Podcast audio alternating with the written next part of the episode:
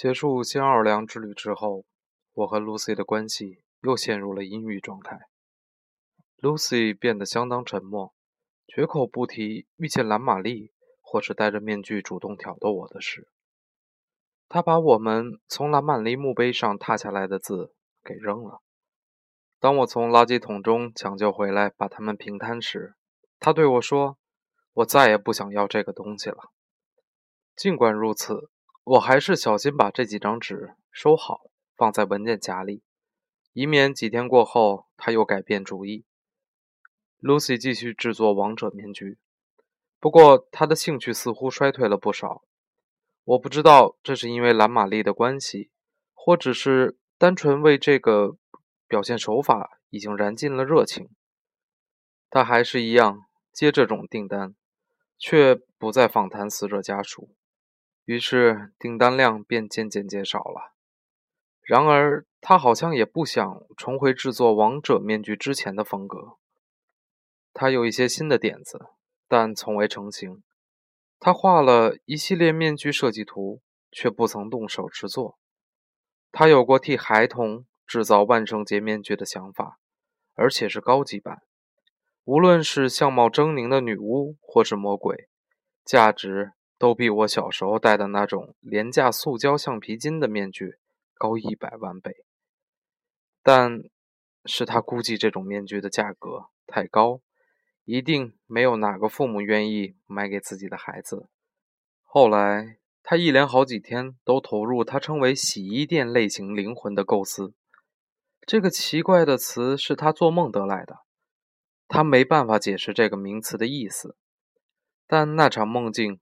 确实具有吸引力，而这个怪词也够神秘，以至于让他醒来时喃喃念着这个词，让他感觉自己必须努力使这点子成型。可是过了几天，一如大部分梦境，这股因梦的刺激而形成的冲动便又消失了。他发现自己失去了梦醒那天那种兴奋感，再也。无法让这种梦境成真了。不久，他又有另外一个点子。灵感得自我们在嘉年华会化妆游行时看到的狗，想为动物设计一些人脸的面具。过去，他常制作动物面具给人类戴，而且这总是他最受欢迎的题材。但现在，他想把这种模式反转过来。这次，他还真做了一个出来。他以萝莉为模特，结果搞出一种十分怪异的效果。明明是一个维多利亚式孩童的脸，有红润的脸颊和金卷发，但底下突出的却是萝莉长长的吻鼻。再一次，他很快失去对这种面具的兴趣。至于萝莉，她头部毛发沾上石膏，一连好几天。直到我们把他送去宠物美容店，才清理干净。Lucy 的状况令我很担忧。有时我下课回家，会看见他躺在客厅，和萝莉一起蜷缩在同一张沙发上。我一整天什么事也没有做，他总是这么说。非但如此，他还开始有失眠的问题。有天夜里，我醒来，我发现。他竟然不在我身边，我下床找他，最后在地下室的工作间里看见他在那里来回踱步。你在干什么？我问。在想些事情，他说。想想我接下来该做什么。我想为他做点事，拉他一把。于是我找上戏剧系的一个朋友，帕特里夏·威尔曼。那时正在导一出马克白的戏，准备夏天公演。对于这场戏，他有许多精灵古怪的想法，例如说，他不但让所有男性的角色由女性来演，而女性的角色则由男性反串，而且还把整个故事场景搬到赫肯瑟市的一间卡拉 OK 酒店内。当我向他提出建议，问他要不要考虑让所有演员戴上面具时，他立刻欣然接受了。但是 Lucy 一开始对这个工作并不怎么感兴趣。对他来说，这毕竟不是什么开创性的工作。而帕特里夏的想法还很模糊，决定好的事情说变就变。这个星期，他希望所有角色的面具都是纯白的，不要任何五官。但下个星期又改变成了黄色调，希望每个脸都是快乐的。尽管如此，让 Lucy 手边有工作，有个交货期限，对他而言总是有点好处的。他还挺喜欢去看排练，看看这场戏渐渐成型。而每当帕特里夏又想出什么稀奇古怪的点子时，总是让我们两个人相视大笑。首演的那天晚上，我和 Lucy 一起去看这场戏，结果我发现这场戏的效果比我想象的还要好。Lucy 做的面具成为众人关注的焦点。事前，他曾找帕特里夏详谈，建议他取消让每个人戴笑脸面具的想法。最后，他们达成共识，决定用能透露出每个角色内心折磨的面具取代。结果证明。原本应该是一场平淡无奇的一场演出，却因 Lucy 的面具而呈现出非凡的效果。公演结束后，帕特里夏邀请我们参加庆功宴，地点是在那会儿，当然是一家卡拉 OK 酒店。我记得那天晚上我们过得非常愉快，我们喝的是龙舌兰，几杯下肚后，我竟然被 Lucy 说服，站起来。和他合唱一首《我拥有你，宝贝儿》。那时的情景仍印在我的脑海里。当时，Lucy 站在那儿，手中拿着麦克风，柔声对我唱着情歌，脸上全是兴奋的笑意。当我唱到“让我握住你的小手”时，他立刻把手伸给我，让我感觉他双手温柔以及温暖。后来，在回家的路上，我们像一对情不自禁的少年，趁出租车司机没有注意的时候，在车上接起吻来。那是一段全然快乐的时光，不仅对我而言，而是属于我们两个的。那天晚上，他过得非常快乐，你能听到吗？他是非常的快乐。那是八月中旬的事，根据法医的推断。我们的孩子就是在那一周受孕的。我一直在想孩子的事。萝莉失踪已经一个星期了，可是我能做的事并不多。我把她的相片分给邻居，把寻狗启事刊登在地方报纸上，而且还天天打电话到警察局询问情况，但仍然没什么消息，所以我只能枯坐在家中。一边等待狗的消息，一边思索我到底失去了什么。现在是七月了，如果那孩子生下来的话，现在应该是两个月大，他的脖子大概已经硬了，也许还会开始对人微笑。我忍不住试想另一种我无缘经历的生活，试想去年冬天可能有另外一种情况。想象 Lucy 不曾发生意外，身体因怀孕而逐渐变重的样子。我想象她的羊水可能破在半夜，我们会盯着秒表计算她子宫收缩的次数。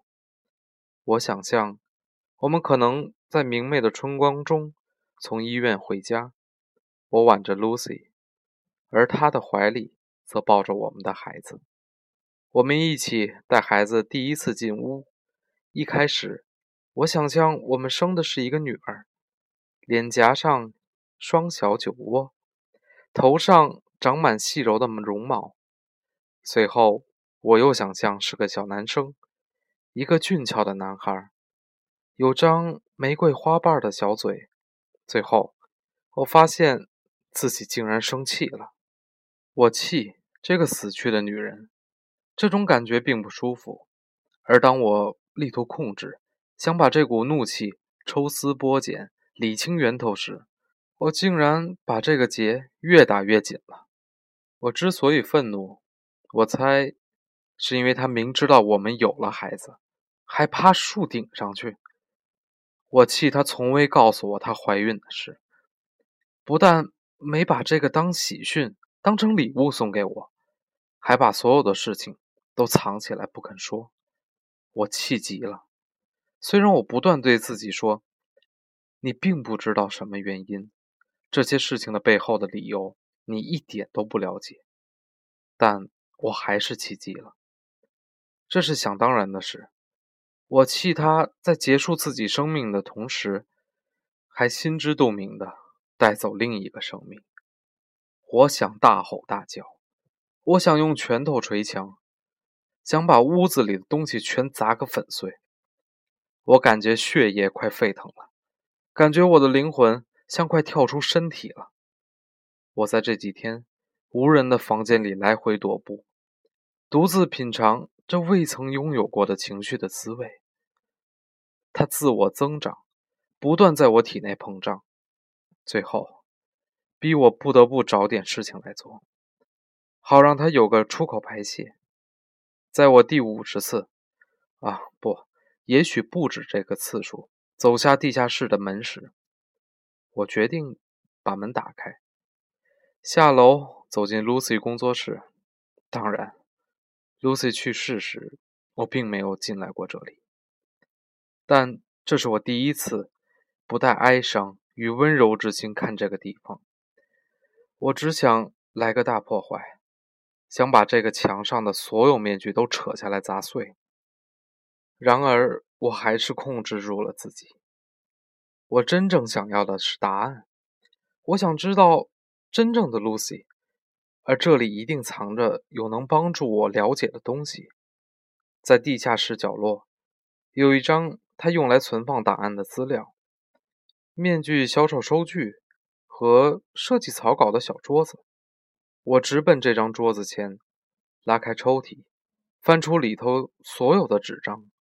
我一个抽屉接一个抽屉的翻寻，只想找到能告诉我任何事情的东西。在愤怒和鲁莽的情绪下，我再也顾不得礼貌和尊重了。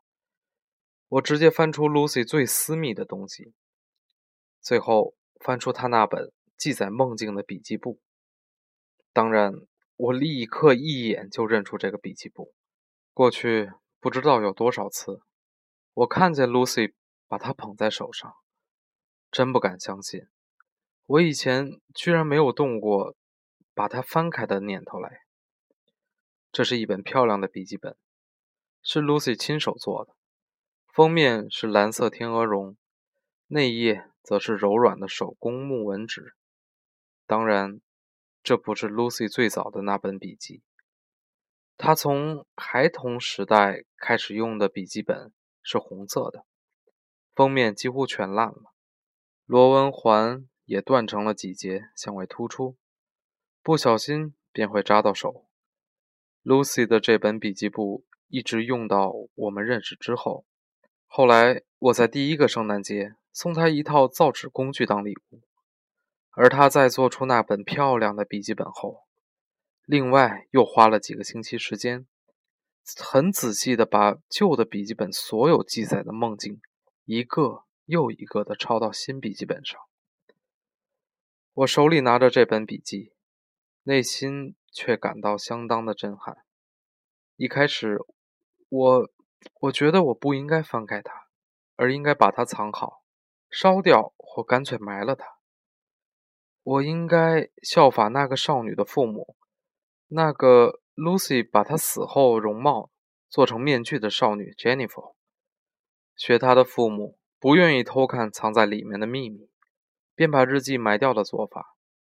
但是。这只是一瞬间的念头。我知道我会偷看的，我怎么可能不看呢？我拿着这本笔记，坐在沙发上。笔记本上记载的梦境是按照时间先后排列的。Lucy 从十一岁那年开始写，不过她先做了一个回顾，把更早前做过而且还记得的梦境给写了下来，因此。笔记本上最早的那个梦是他四岁那年，确切的日期被 Lucy 打了一个问号。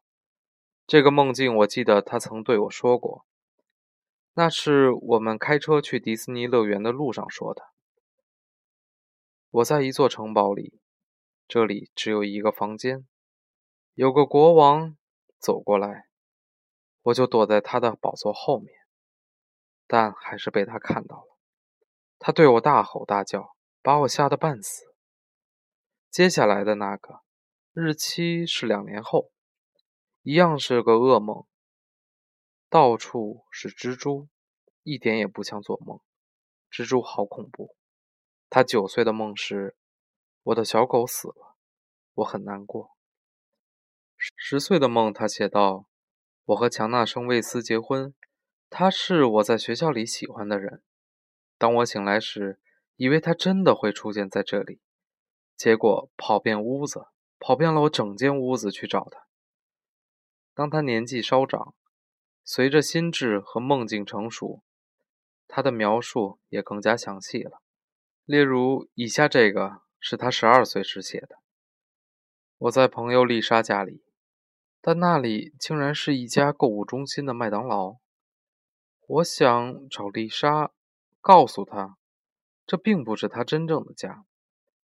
可是她妈妈站在柜台后，一直和我说话。”还能热狗给我吃，我对他大吼说：“麦当劳根本不卖热狗。”可他听不懂。这本笔记中有许多梦境都是这样的，很生活化，情节曲折，以一种只在梦里才有的逻辑形成。但是这些只是他做过的梦而已，我怎能期待从里面得到什么？我继续翻下去，浏览这些由小女孩所做的关于魔幻和现实的梦。其中有一个日期是在她十六岁那年，让我差点停止了呼吸。我在一栋楼房高处，走在边缘的地方，结果摔了下去。我以为自己会笔直地落在地面上，但在半空中，我突然飞了起来。看见高处，看见衰落，顿时让我感到天旋地转。但是太多人都做过关于类似衰落的梦，做过会飞翔的梦。我自己也曾做过这种梦。梦醒时，心脏还在扑通扑通的狂跳不休，以为自己刚刚从个很高的地方摔回来。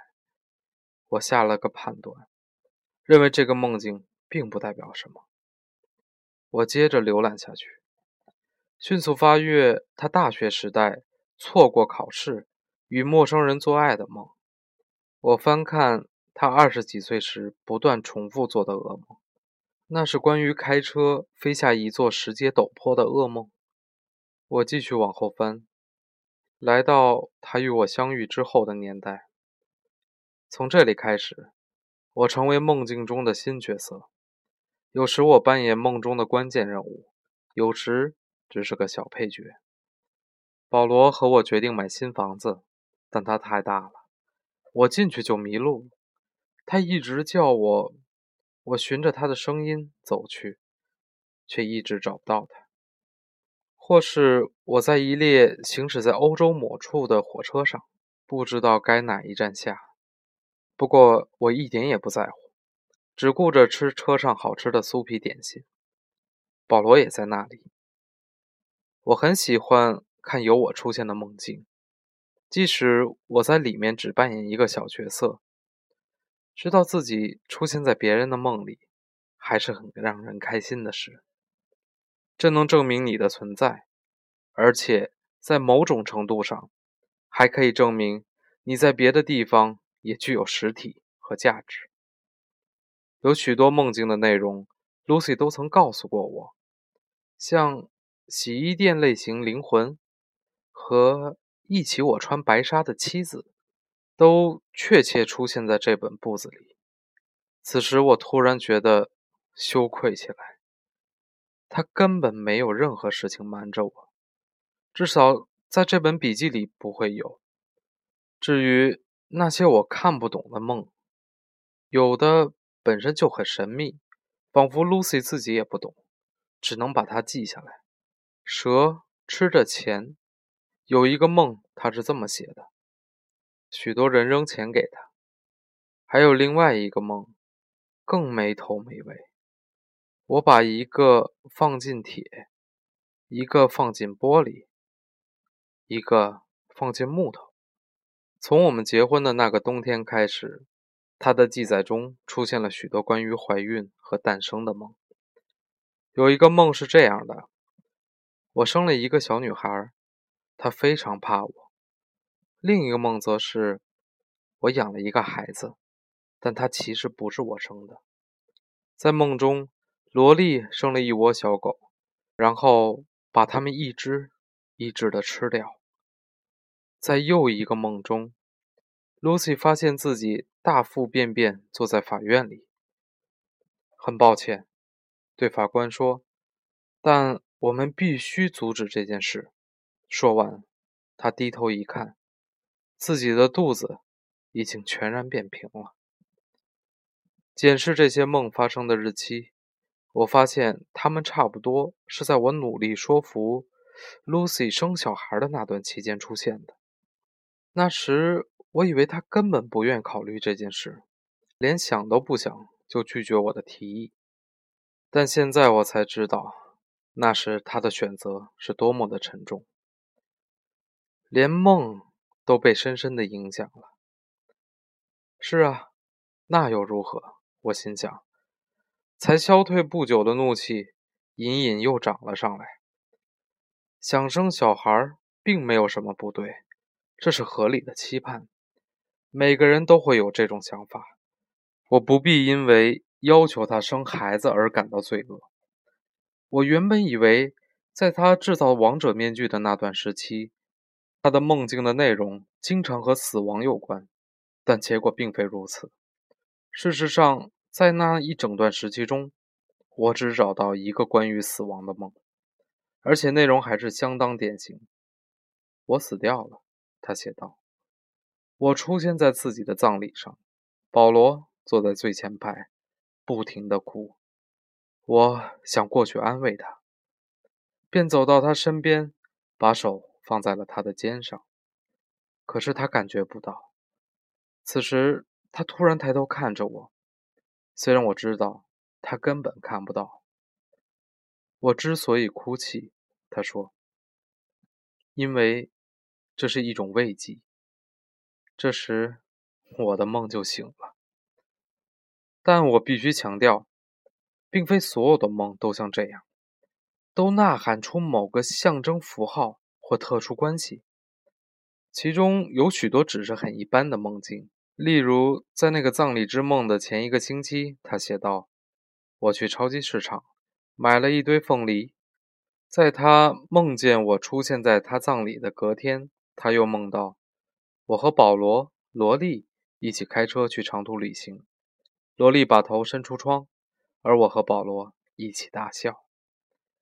在我们从新奥尔良回来后，他大概有一个月的时间没记载任何的梦境。我不知道其中的原因，不知道 Lucy 在这段期间都没做梦，还是他那阵子懒得像以前一样记录自己的梦。这段时间过去后，接下来第一个梦散发出一点光芒。我在游泳池里游泳，结果发现游泳池变成海洋。我在水中睁开眼睛，看见五颜六色的鱼群在我身边巡游。我往后翻，随着梦境的日期逐渐无情地接近 Lucy 死亡的那一天，便感到。惶恐与不安。我不知道她在何时发现自己怀孕，不知道她何时注意到自己身体出现了变化，也不知道她在哪一天偷偷做了验孕的测试。但我相信这些事一定会反映在她的梦中。然而，还是一样，我又猜错了。毕竟，这不是一本日记簿，记录的。只是一些神经突触的自由运动，让我想从里面找出意义的企图完全落空。在他去世之前，没做过任何与婴儿有关的梦。他死前的一周，某个梦境是这样的：我全身上下布满疤痕，从头到脚。这可能是自己身体变化出现的暗示，但也可能不是。死前四天，他梦见自己去一家干洗店；隔天，他梦见自己烹调了一顿风味极佳的大餐。他生命中的最后一个梦，或说他最后一个记录下来的梦，上面标注的日期是他死亡的前一天。我梦见。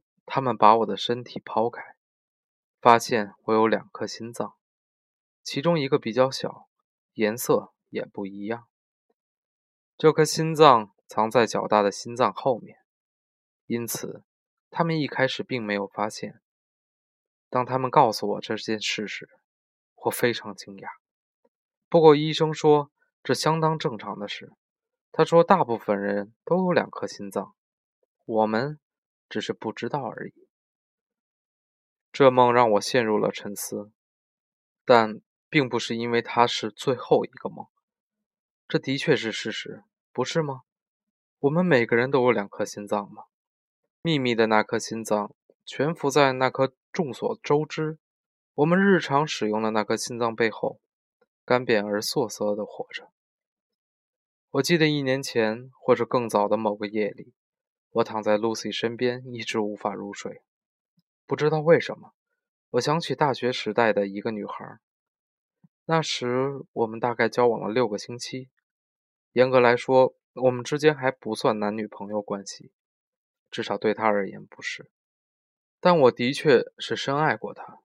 说来有点丢脸，这么多年都过去了，一直想起当时他并没有以同等的爱情回报我。仍会让我感觉到有些心痛，怎么会这样呢？我纳闷不已。我们怎么可以躺在我们最心爱的人身边，躺在爱他胜过自己的女人身边，心里却痛楚地想着那么多年以前对我们造成伤害的女人？毫无疑问，这是第二颗心脏的背叛。他的肌肉被紧紧捆绑。有如被细绳紧密缠绕的手指尖，因缺乏血液而变成蓝色。那种遗憾的感觉，便是由此挤压出来的。在那个躺在 Lucy 身边无法成眠的晚上，我惊讶地发现自己的位置，惊讶自己一辈子都活在过去的那段时光里。现在，我坐在这里，漆上。放着 Lucy 的所有梦境，此刻才知道，她有太多我永远也不会明白的事。让我们的第二颗心脏变色的，并非梦境，而是那些在无法入睡的夜里奔腾过我们脑海里的思绪。这些思绪，我们是绝对不会告诉任何人的。我每天还是打电话给史塔克警官。只希望能够有洛莉的消息，可目前幸运之神未出现。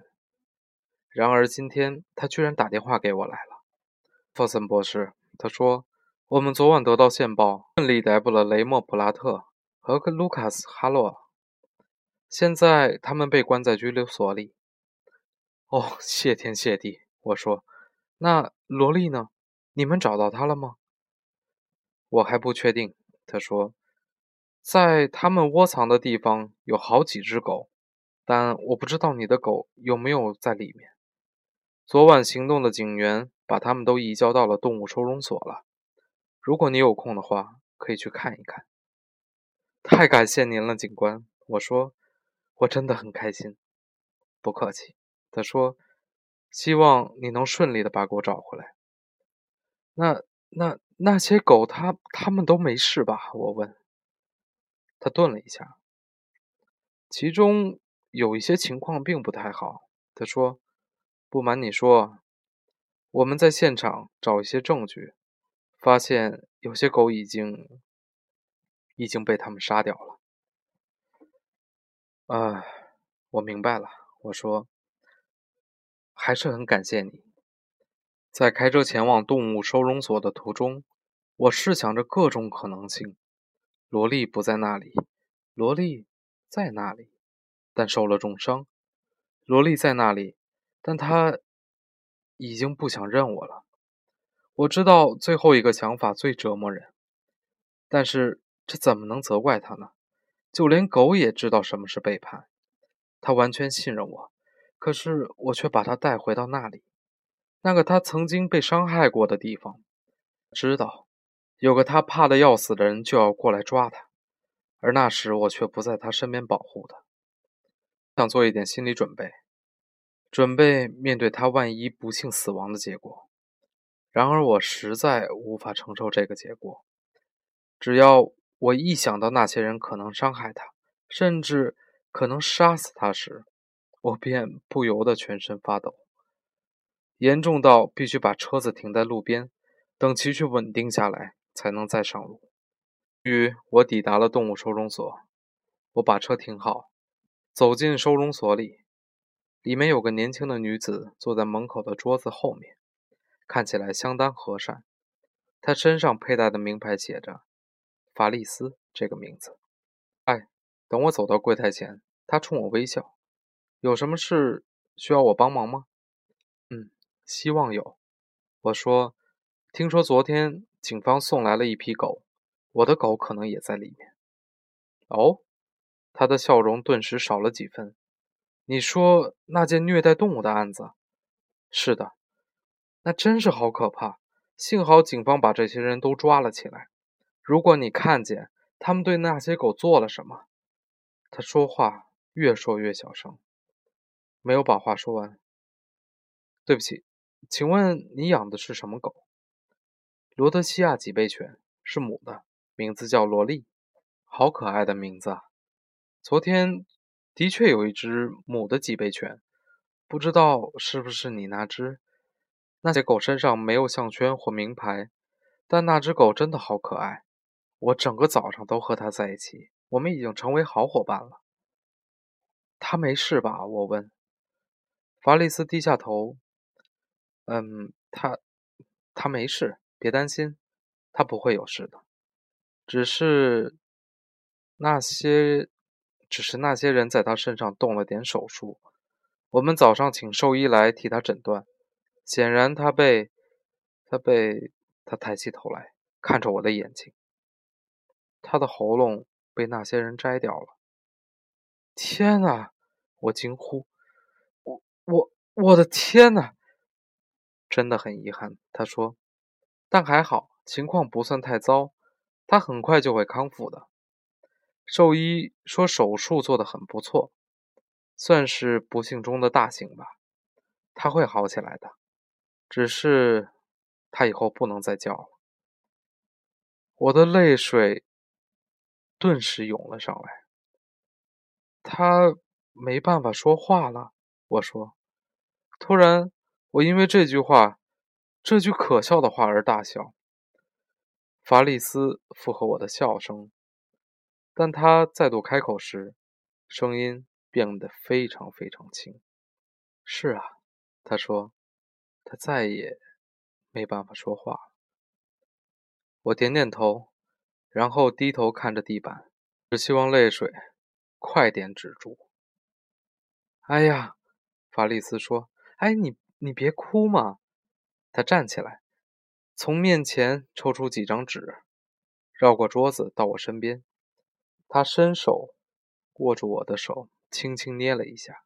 啊，他说：“把面巾纸递给了我，他不会有事的。”他给了我一点时间，让我平静下来。我搓了搓脸，捏了把鼻涕，在陌生人的面前做出这种行为，感觉确实很丢人。你要不要去看一下？他说：“毕竟，总要看一下才知道是不是你的狗啊。”对，我说：“谢谢你。”他带我穿过一扇上了锁的门房，进一条。两边都是笼子的走廊，这个地方让我悲哀。我想起雷莫那个院子里的狗舍。当我们走在通道上时，两边的笼子的狗都扑向栏杆，冲我们拼命的狂吠。我看见其中有些受伤了狗，身上裹着白净的纱布。它就在右边的倒数第二个笼子里。法力对我说：“我加快脚步，抬头向前方看，迫不及待的想看清右边笼子里的狗。当我走到那个笼子里时，看见它果然在里边。我心爱的萝莉，我可爱的宝贝儿。它本来一动不动的躺在笼子内的底处，但它一旦看见我，立刻蹦跳起来。”疯狂地绕着圈打转，他使劲扑向我，前爪高高的搭在笼子上，两眼凝视着我的脸。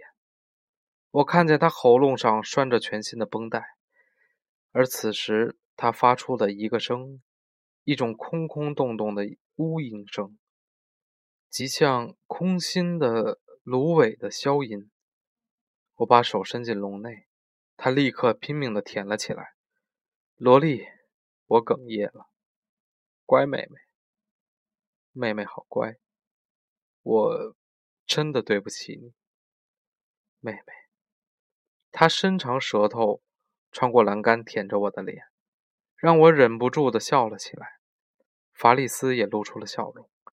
我猜，他的确是你的狗，他说。我也对他报以微笑，感觉此时快乐胜过以往。没错。我说：“我的狗就是这一只。”我带萝莉回家，回到我们那个小房子。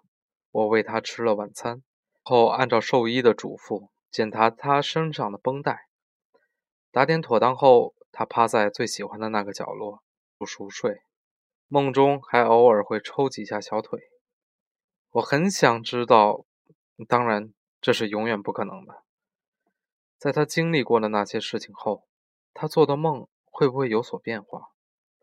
当他舒舒服服地躺在这里，安全地待在我们客厅时，会不会梦见那些把他锁进笼子、拿刀逼近他、让他的喉咙痛得像被人灼伤的坏人呢？那些人为什么要这么做？他们的目标是要让狗说话吗？此时，一个念头突然冒了上来。让我顿时感到天昏地暗，不得不马上坐下。都是因为我，我想起来了。那天警察撞门的时候，雷默和卢卡斯意味深长地看了我一眼，真是个浑然不知觉的笨蛋。他们的意思是要我引来警方负责，这都是我的错。他们没办法让我变成哑巴。于是才把萝莉的喉咙弄哑。我不知道他们是想对对于我的一个警告，还是只是单纯的当代替品施加报复。但这绝对是我的错，萝莉一切的不幸都是我造成的。我不知道如何才能补偿她。梦中的萝莉发出了声音，听起来好像是喘息。若是在过去，这个喘息。的声音必定是一种吠叫。我蹲在他的身边，轻轻抚摸着他的肚子，他却突然惊醒，猛然抬头，睁大浑圆的眼睛看着我，像是不认得我了。妹妹，我说：“是我，别害怕。”他发出一声喘息，才把头低下，继续安详的沉睡。几天后，我带萝莉回到动物收容所。接受兽医复诊。离开时，法利斯叫住了我们：“只在等你们来呢。”他说，起身绕过桌子，蹲下来和罗莉打招呼。警方送来一堆在犯罪现场找到的项圈，也许其中有一条是罗莉的。你想看看吗？当然，我说，那条项圈他从小戴到大，我当然想拿回来。法利斯从桌下抱出一个纸箱，放在我的面前。“你自己找一下吧。”他说。我动手开始翻寻，箱里的项圈大概有三四十条，有尼龙的、皮质的、镶了假钻石的，其中还有一条上面有银色狗饼干的图案，拼成了 Oliver 的名字。箱里的这对项圈真的让人十分难过。这些狗原本都深爱它们的主人，但并不是所有的人都像我和萝莉这么幸运。于我找到萝莉的厚皮项圈了，保持着圆圈形状，仿佛还套在她的脖子上。我从箱底把这项圈捡出来，我解开铁扣，把它翻过来，看见项圈的背面有一行用铅笔写的字。一行字映入眼帘的同时，我感觉，我真的感觉到我身体被雷击中。这是 Lucy 的笔记。我在这一瞬间突然明白了这个字的意义。这行字是：这行字是，你好，我最好的武士。我的呼吸又停带了，整个世界也开始静止了。跌坐在地上，把脸埋在萝莉尚未系上项圈的脖子上，她的毛发间喃喃低语：“感谢他告诉我这件他一直带在身上的事。”我看着法里斯，我我的妻子，我说：“我真的一直都不知道。”我真的不知道。我抱着萝莉坐在地上，就这么过了几分钟。我抱着她，感觉她的身体既硬又温暖，犹如阳光底下的岩石。好一会儿，我才站起来，替他系上项圈，带他回家。一回到屋里，我立刻走进书房。现在我明白了，我想。我知道自己该去寻找什么了，答案一直都在那里。我不敢相信自己之前竟然没有发现。还记得我为书架上那排书做的记录吗？那些书名当中的一些主要字段，我连了起来。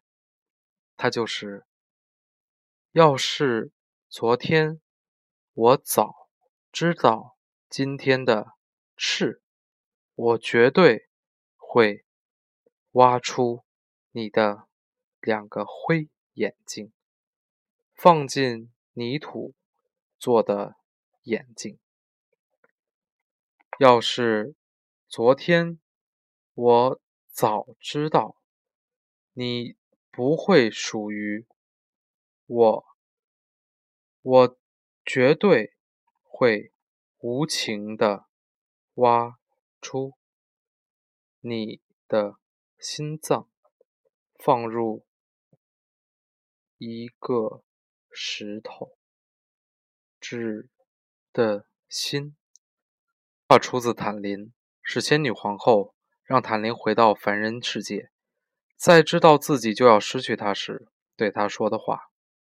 那时，Lucy 告诉我这个故事，而我认为这段话是狠毒的，恶意与怨恨。也许对仙女皇后而言，的确是如此。但现在，当我重读这段话，我却感到一股哀伤。我发现这段话也能被理解为仁慈，解释为保护。这是一种诅咒，一个避免造成伤痛的心愿。从 Lucy 死后，我有多少次希望眼睛别再流泪，心。也别再悲伤了。然而，我现在才明白了，他对我的希望只实现了一半。我这阵子都是用泥土做的眼睛观看事物，而现在，我那颗无用的心，那颗屡屡出错的心，那颗血肉组成的心，似乎已经裂成两半了，在心中。我发现了那个埋藏已久的事实。我终于知道了，那天我的 Lucy 爬到树上是为了自杀。